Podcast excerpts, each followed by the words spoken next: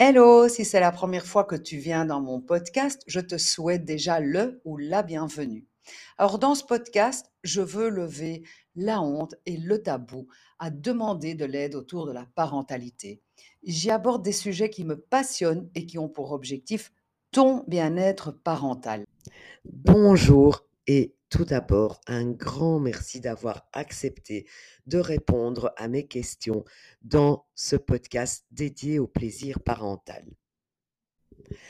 Vous êtes écrivaine, journaliste, aventurière, vous avez traversé le désert du Sahara avec vos enfants.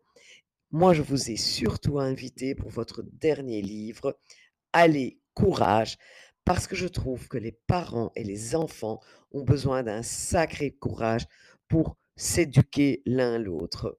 J'ai l'impression que les enfants ont énormément de courage. Ils ont du courage pour lever leurs doigts, pour poser une question.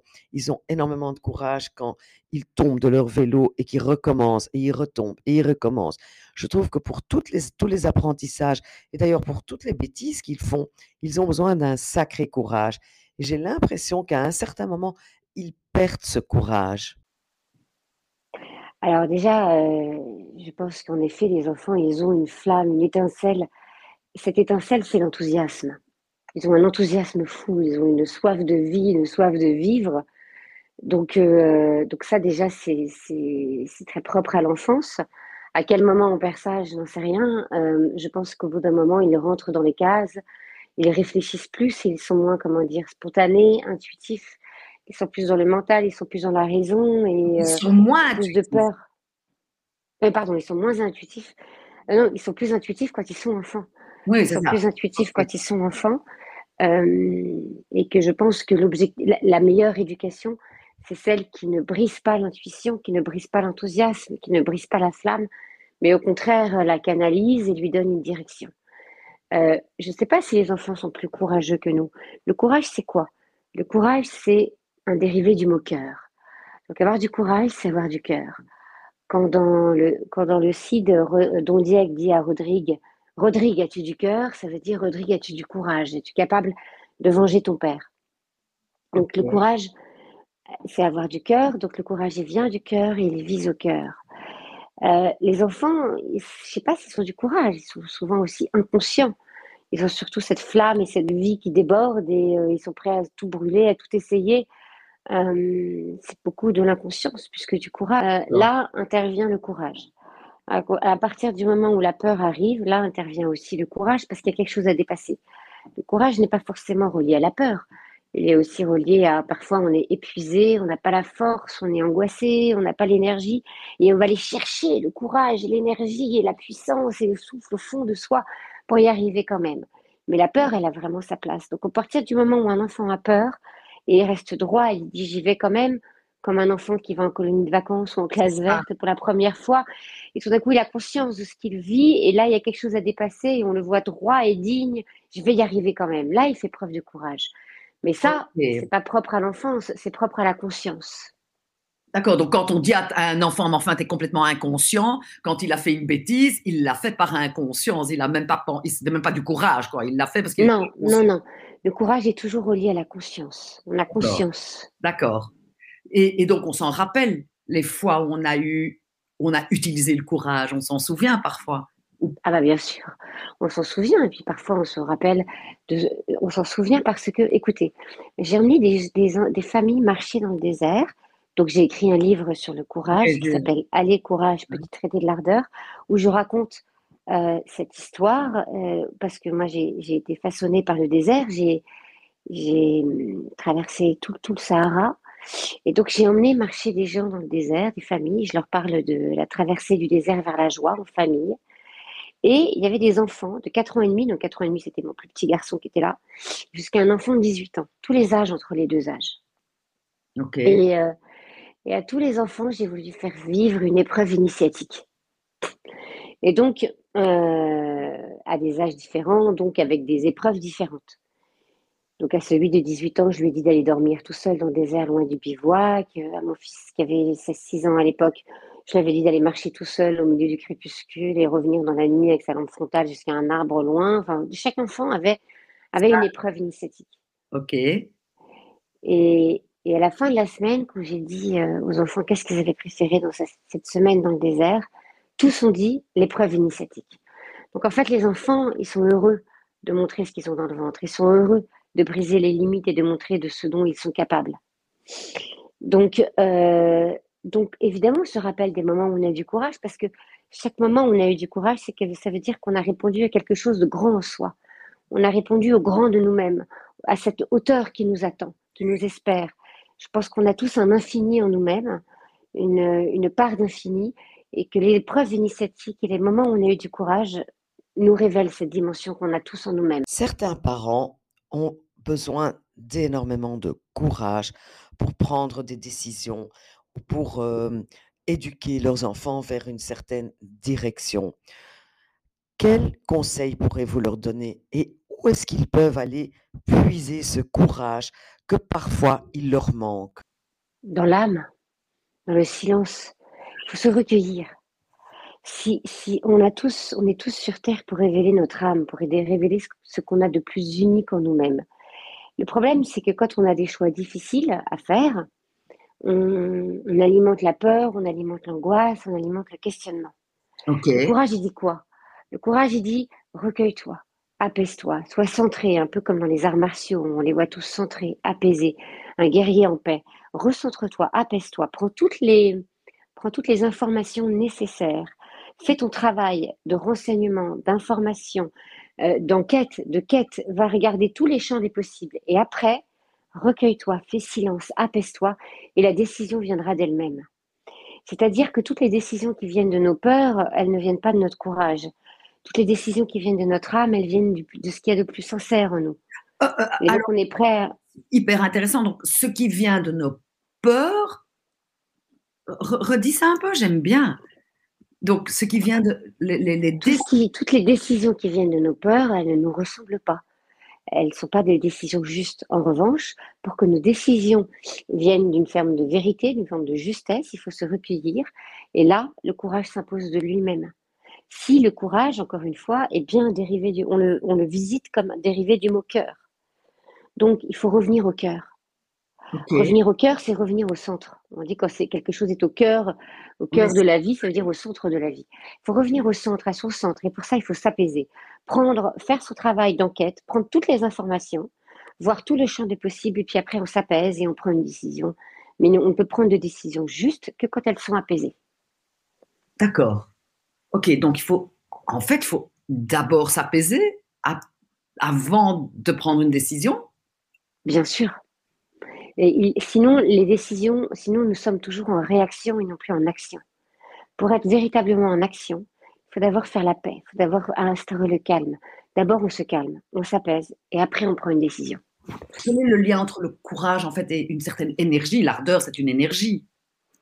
Alors, euh, comme on l'a vu, comme le courage est un dérivé du mot cœur, avoir du courage, c'est avoir du cœur à l'ouvrage. Vous savez, tout le monde dit haut les cœurs. Et quand on dit haut les cœurs, on réveille le courage.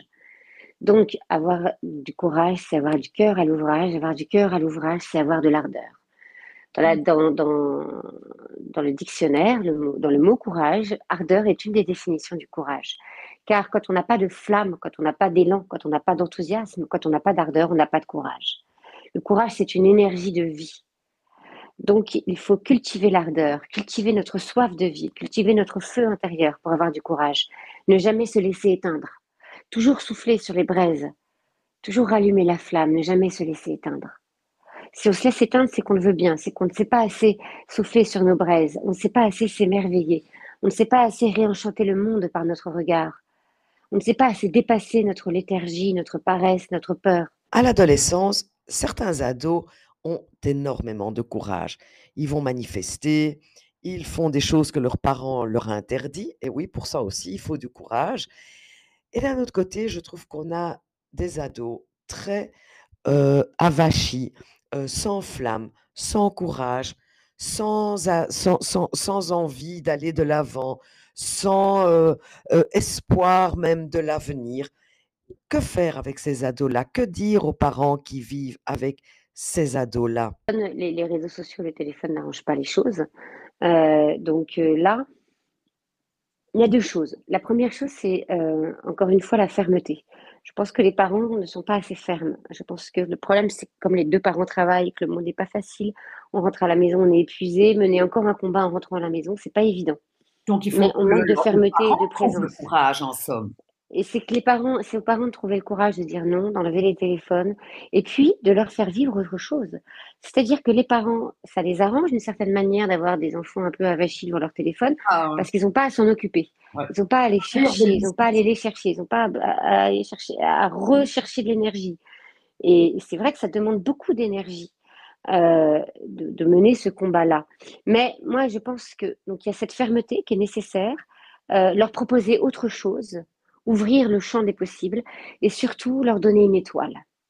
c'est-à-dire? Apollinaire disait il est grand temps de rallumer les étoiles. Ça veut dire que moi, quand je marchais dans le désert, euh, j'ai donc suivi une caravane de sel pendant 850 km dans un désert plat euh, qui était d'une monotonie absolue. Mais la nuit, il était beaucoup plus facile pour moi de marcher parce qu'on m'avait montré l'étoile qui montrait la direction de Taoudeni, la mine de sel qu'on visait. La nuit, je marchais en regardant une étoile. Alors la nuit, j'avais plus de courage car je, je savais où j'allais. Il y avait quelque chose vers lequel je marchais. Avoir une étoile, c'est avoir un amour, avoir un rêve, avoir une passion, avoir quelque chose qui nous anime, quelque chose qui nous réveille, quelque chose qui nous relève. C'est important de rallumer les étoiles dans le cœur des enfants, dans le cœur des jeunes. lui-même n'a pas d'étoile. Et ben voilà, donc ben voilà, ben vous revenez à la source. C'est que on peut pas accuser les jeunes et les adolescents de ne pas avoir d'étoiles et d'être avachis si les parents le sont eux-mêmes. Donc c'est aux faut- parents de faire un travail. C'est aux parents d'abord de rallumer leurs propres étoiles, mais ça suffit pas. Moi, je connais des parents qui sont très vivants, très, très plein d'ardeur, plein de vie, plein de courage, avec des enfants qui sont pas du tout là-dedans. Mais à ce moment-là, aidons-les à trouver leurs étoiles, aidons-les à vibrer pour quelque chose, aidons-les à sortir, à les s'émerveiller, à voyager, à se dépasser, à vivre des épreuves ini- initiatiques. Je pense que le grand courage des parents, il est d'abord de ne pas envoyer de la peur sur ses enfants, mais envoyer de la confiance.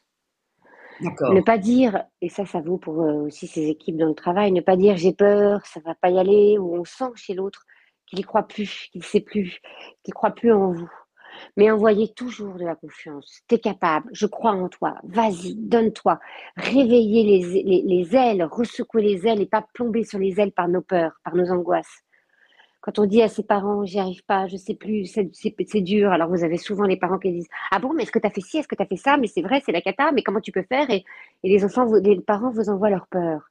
Si un parent, quel que soit le domaine dans lequel vous êtes, vous envoie de la confiance, vous envoie du, possible et ouvre le champ des possibles, vas-y, j'y crois, vas-y, fonce, alors quelque chose se révèle. Je pense que c'est ça le premier job des parents.